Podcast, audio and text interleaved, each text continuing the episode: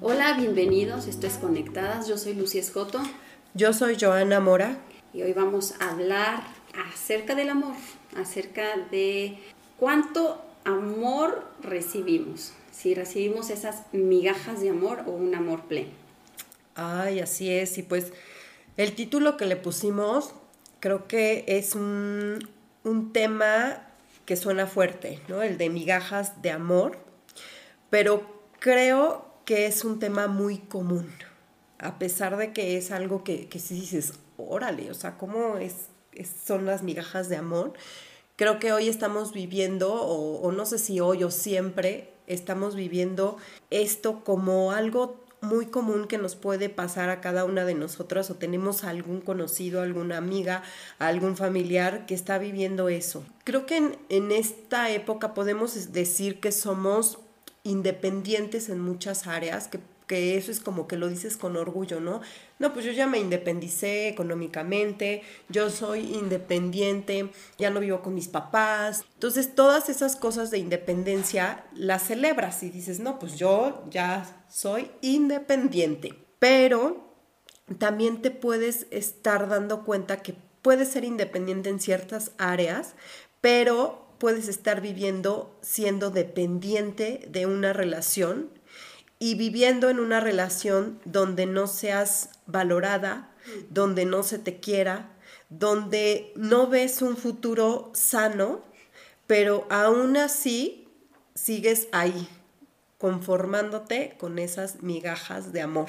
A veces estamos tan necesitados de amor que te conformas con lo que, con lo que sea. Vivimos con tantas carencias afectivas que te agarras de lo que sea y no importa cómo te traten, no importa cómo, cómo vivas o cómo mal vivas ese, esa relación, pero estás tan necesitada que dices, no importa, ¿no? Está bien con, con esto. Y también yo por decir, me acuerdo que cuando yo tuve a, a mi hijo, o sea, fui madre soltera, entonces yo pensaba que nadie me iba a hacer caso. Entonces yo decía, no, pues ya quién me va a querer ya con un hijo, ya yo misma me daba ese valor debajo, ¿no? O sea, no me valoraba y decía, no, pues quién me va a querer así. Entonces, alguien que me acepte así, pues más bien es como, a ver, quién me acepta así, el que sea, está bien, ¿no? El que me acepte así, no, yo ya no me puedo poner exigente de yo elegir o escoger o decir este sí o este no, porque yo ya no estoy en esa posición porque yo ya me di ese valor. Si me dan migajas de amor, está bien, las acepto, ¿no? Para mí está bien vivir así con esas migajas de amor. Y creo que desde ahí estamos nosotros ya viviendo un amor que no es sano porque tú misma te vas bajando el valor que tú tienes, ¿no? Tú misma te des, exacto, te vas devaluando y vas diciendo, bueno, pues es que yo soy madre soltera, no, pues es que yo soy divorciada, no, pues es que yo soy fea, no, pues es que yo soy gorda. Entonces, todo empieza desde tu mente, ¿no? Desde tu perspectiva, desde lo que tú creas, desde cómo lo vives, ¿no? Desde tal vez el mundo, esta cultura, cómo, cómo está y decir, bueno, pues es que si eres fea, ni modo, te vas a acostumbrar con lo que sea, ¿no? O si este, eres divorciada, eres madre soltera, pues es que también, o sea, ya, ¿no? Ya tuviste tu oportunidad, la regaste, ni modo. Entonces, confórmate con, con lo que ya te toca, con, con, la persona que te voltea a ver, pues con esa te agarras y de esa no te sueltes, ¿no? Porque ya otra persona, pues ya no te va a hacer caso. Empezamos desde ahí a vernos nosotros de una manera diferente y la sociedad también nos ve de una manera diferente que no debería de ser así. Como a veces no tenemos idea siquiera, entramos a relaciones sin saber lo que queremos, entramos a relaciones sin saber qué es lo que necesitamos, qué, cuáles son nuestras carencias, como tú decías, cuáles son mis vacíos, y nos estamos agarrando de lo primero que encontramos, del primer salvavidas, ¿no? De la primera tabla, o, se te va el tren y agarras lo primero. Entonces, no le ponemos intención muchas veces a nuestras relaciones, solamente queremos cumplir con requisitos sociales, ¿no? Que como tú decías, ya no valgo o quién me va a querer como soy. Que si este ya me dijo que sí, ya de aquí puedo hacer lo que sea para que no me deje o para que no se vaya. Pero creo que entramos, desde que entramos a las relaciones, entramos como el borras, decimos. Eh, entramos sin ese conocimiento de qué quiero. Es más, no sé cómo me gusta que me amen. No sé cómo me gusta sentirme amada. Estamos en las relaciones creyendo que merecemos ese amor, así, tal cual. Si son migajas, creemos que es lo que merecemos. A veces ni siquiera nos damos cuenta. Pero pregúntate, ¿cómo te gusta que te quieran? ¿Te gusta que te quieran con mensajitos, con apapachos, con, con, regalos, con atención, con palabras? ¿Te gusta que te quieran escuchándote? ¿Cómo te gusta que te quieran? A veces ni siquiera sabemos cómo nos gusta que nos quieran. Y pues es que me pega, pero me dice que me quiere. Y te conformas con él, te dice que te quiere, pero sus acciones son completamente equivocadas. Te están lastimando, te está doliendo. Entonces, ahí creo que primero tenemos que preguntarnos, ¿cómo quiero que me quieran? ¿Qué son las cosas importantes para mí en una relación? Para mí es importante, y les voy a poner ejemplos, ¿eh? Eh, que sea caballeroso, que sea trabajador, que sea guapo, ¿no? Eso es súper importante para mí en una relación. Si no tiene algo de esos, ah, bueno, te vas a encontrar a alguien a lo mejor caballeroso, alguien guapo, alguien responsable, pero golpea, pero es mentiroso, pero es infiel, pero es, ¿sabes? Tiene sus partes malas, no somos perfectos. Entonces, si cumple con esos tres requisitos, ¿vas a aguantar todo lo demás? ¿Vas a soportar todo lo demás por esos tres requisitos? Pero como entramos a las relaciones sin, sin siquiera pensarlo, aceptamos lo que sea, como sea. Y nos quedamos con esas migajitas de amor, con esas muestras tan pequeñas. Entonces, cuando hacemos esta lista de cómo quieres una relación, no un nombre, sino la relación, cómo quieres que te traten, cómo te gusta tratar a la otra persona, porque a lo mejor tú eres seca, ¿no? Y la otra persona es completamente apapachable y, pues, su forma de sentir amor es esa forma. Y creo que a veces no compaginamos y no sé si han escuchado de, pues es que yo te quiero así. Pues ya te dije que te quiero la semana pasada, ¿no? Y a ti te gusta escucharlo todos los días. Ya te mandé flores el año pasado, ¿no? Ya, esa es una muestra de cariño. Queremos de diferentes formas, amamos de diferentes formas, sentimos el amor de diferente forma creo que no somos conscientes ni de quiénes somos ni de lo que queremos cuando entramos a una relación y por eso nos conformamos con poquito. Y ya que estás dentro de la relación, ya que estás casada, entonces empiezan los problemas. Y entonces dices, no, no me siento amada, no me siento respetada, no me siento honrada, no, pero es bien responsable, pero es bien trabajador. Pues sí, pero, pero no siento que me esté dando mi lugar como esposa, trae a cuatro o cinco, pero, ay, es que es tan buen padre pues sí, pero no lo veo más que una vez a la semana. Entonces, ¿qué es importante para ti en una relación? Para mí es importante el tiempo de calidad, para mí es importante que me ponga atención, para mí es importante que me dé palabras de afectos. Y al conocerte tú, vas a buscar una persona que también se conozca. Vas a buscar a ese hombre que también se conozca y sepa lo que quiere para él, cómo se siente amado él, qué le gusta a él. Y entonces entran los dos diciendo, mira, a mí me gusta el verde, el amarillo y el rojo. Y la otra persona te va a decir, ah, a mí me gusta el blanco, el negro y el rojo. Ah, ok, entonces yo estoy dispuesta a darte a ti blanco, negro y rojo. Y tú estás dispuesto a darme a mí verde, amarillo y rojo. Y entonces llegan en una comunión a decir, yo sé cómo te gusta que te amen y yo te voy a amar de esa forma y tú sabes cómo me gusta que me amen y me vas a amar de esa forma. Pero es un compromiso mutuo al que entra con conocimiento. Y creo que no llegamos a ese punto, como tú dijiste, nos devaluamos, nos quitamos ese valor, nos sentimos menos, creemos que ya no vamos a encontrar amor, que ya no va a haber alguien que me quiera, que no voy a poder sola, que por mi edad, por lo que sea, por muchas circunstancias. Y creo que ahí, desde ahí, tenemos que empezar. ¿Cuánto valgo? Yo estoy dispuesta a dar estas 10 cosas a la otra persona. Estoy dispuesta a dar fidelidad, estoy dispuesta a dar compromiso, a trabajar, a ser responsable, a respetarlo, a honrarlo. Yo estoy dispuesta a dar todo esto. ¿Quién está dispuesto a pagar el precio, ¿no? O lo que valgo. están dispuestos, ¿y cuánto valgo? Yo valgo honestidad, yo valgo fidelidad, yo valgo respeto, yo valgo lo que quieras. Ponle, ¿cuánto vales?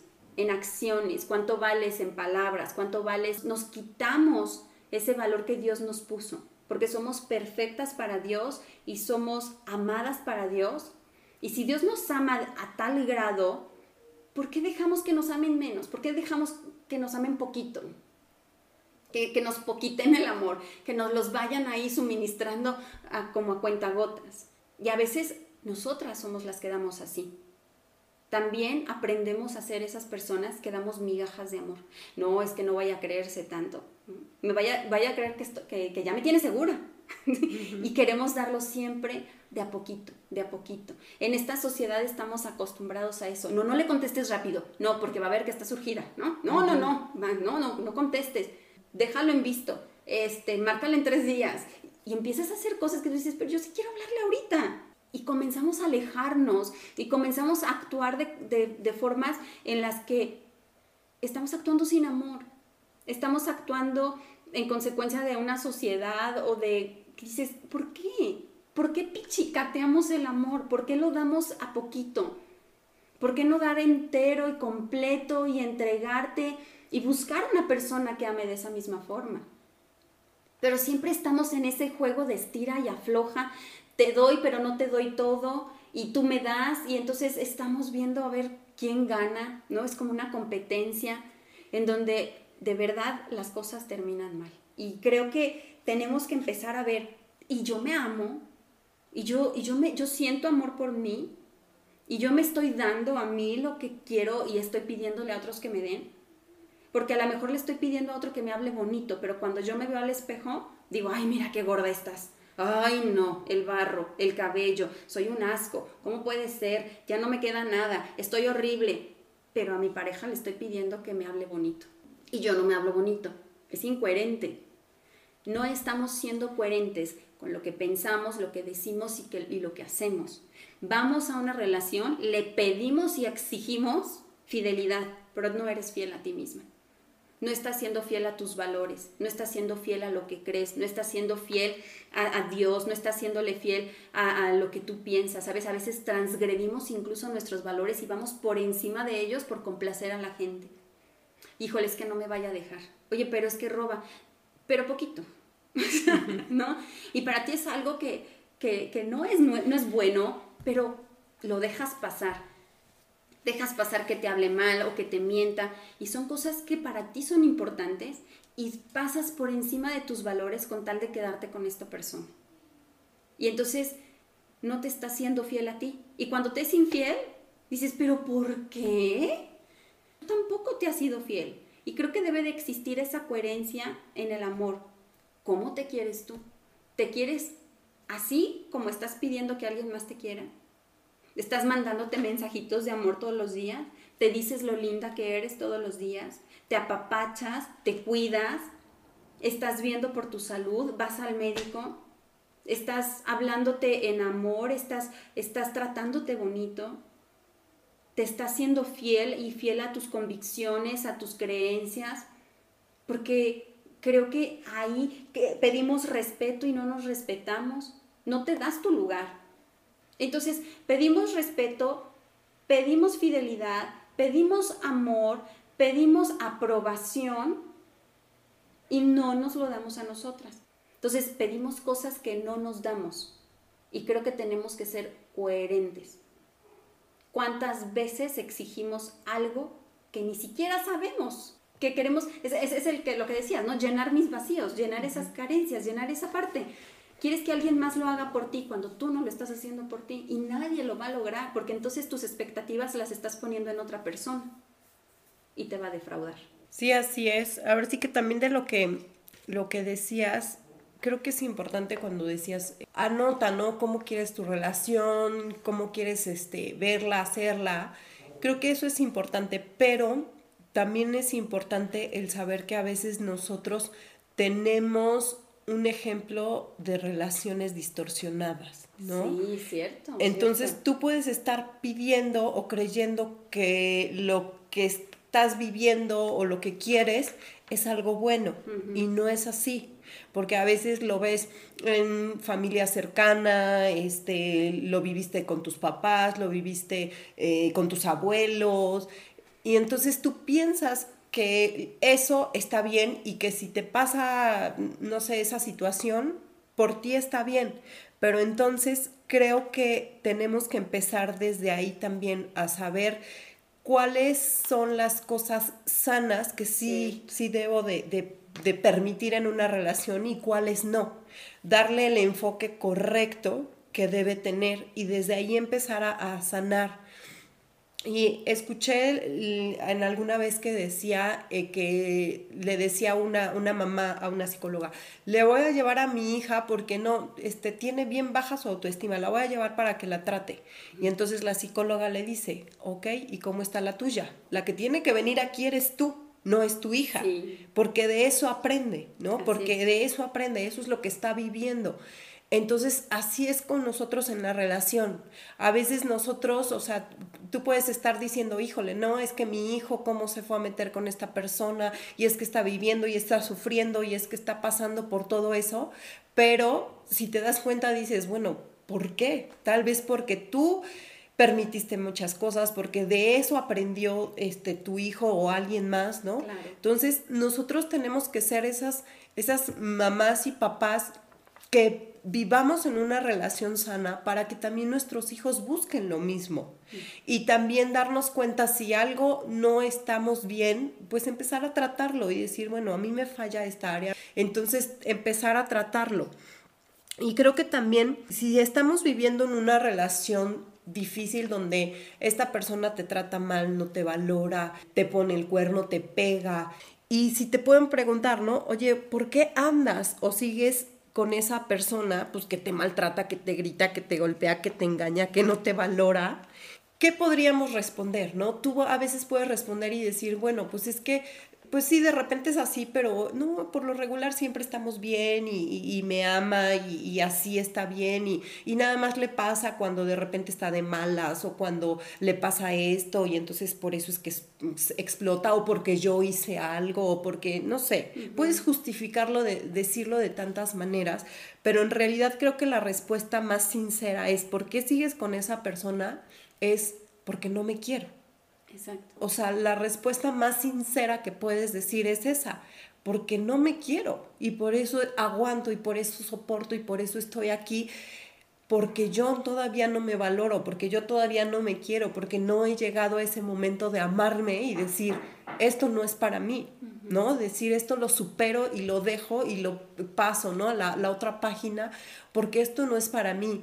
Y creo que sí, si nos están escuchando personas que, que todavía no están casadas, en que de verdad abran los ojos con ese, si tienes ahorita un novio o si vas a tener alguna relación, en el que realmente veas qué es lo que tú quieres vivir en esa relación y que te pongas tal vez exigente, porque a veces dices, bueno, pues ya le pasé esto, no, no importa, pero cuando te casas, como dices, o sea, después se magnifica, ¿no? Ese defecto que veías tal vez como de ahorita, no me importa, después se va a magnificar y hay cosas para ti que dices, bueno, esto lo paso, pero hay estas cosas que dices, estas son no negociables y a veces las pasas, ¿no? las transgredes tú, tú misma, tus no negociables y entonces empiezas ya no a vivir desde desde tu respeto, desde tu dignidad como mujer, porque pues ya estás permitiendo que pasen otras cosas que no tenías por qué permitir, porque lo dejaste así.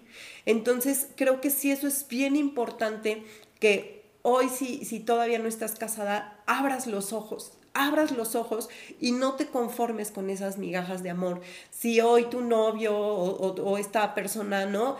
Fíjate cómo, cómo te habla, fíjate cómo te contesta, fíjate este, si te maltrata, fíjate si te da tu lugar. Si te da tu lugar. O sea, todas esas cosas tienes que estar bien atenta.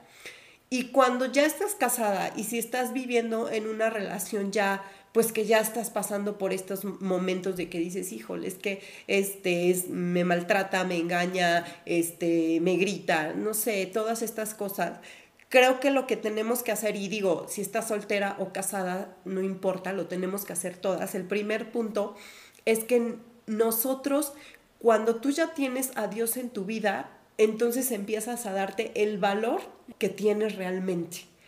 Porque muchas veces cuando no tienes a Dios, o sea, yo creo que todas estamos en este mundo y dices, tú valórate y tú puedes y tú esto y tú el otro, pero cuando no tienes a Dios, pues tal vez es por emoción y dices, hoy me valoro, pero mañana ya no. Pasado, pues tal vez sí amanezco y, y, ya escuché una plática de motivación y me dicen, sí, esta semana me voy a valorar y yo puedo y así. Pero cuando tienes a Dios, el valor te lo pone Él. Exacto. Porque no te lo pones ni tú ni te lo da otra persona, ¿no? Como decías, te lo pone Él directamente. Y entonces es cuando Él te pone ese valor, tú sabes que eres su hija, que eres su amada, que eres su princesa, que eres perdonada, que tienes todas, todas las cualidades para Él. Y entonces, como dices, o sea, tú ya tienes un nivel. Entonces, de ese nivel empiezas a buscar. Claro. Porque no vas a irte a un nivel más bajo. Hoy tú eres una hija de Dios. Busca un hijo de Dios. ¿Por qué? Porque está en tu mismo nivel. Y en dado caso que digas, ya estoy casada y, mi esposo pues no, no cree en Dios o, o, ahí va más o menos y ahí vamos, bueno, pues ahora lo que yo te, yo te recomiendo es que tú ya que tienes ese nivel de Dios, entonces entiendas que esa, esas carencias que tienes, lo único que las suple es Dios.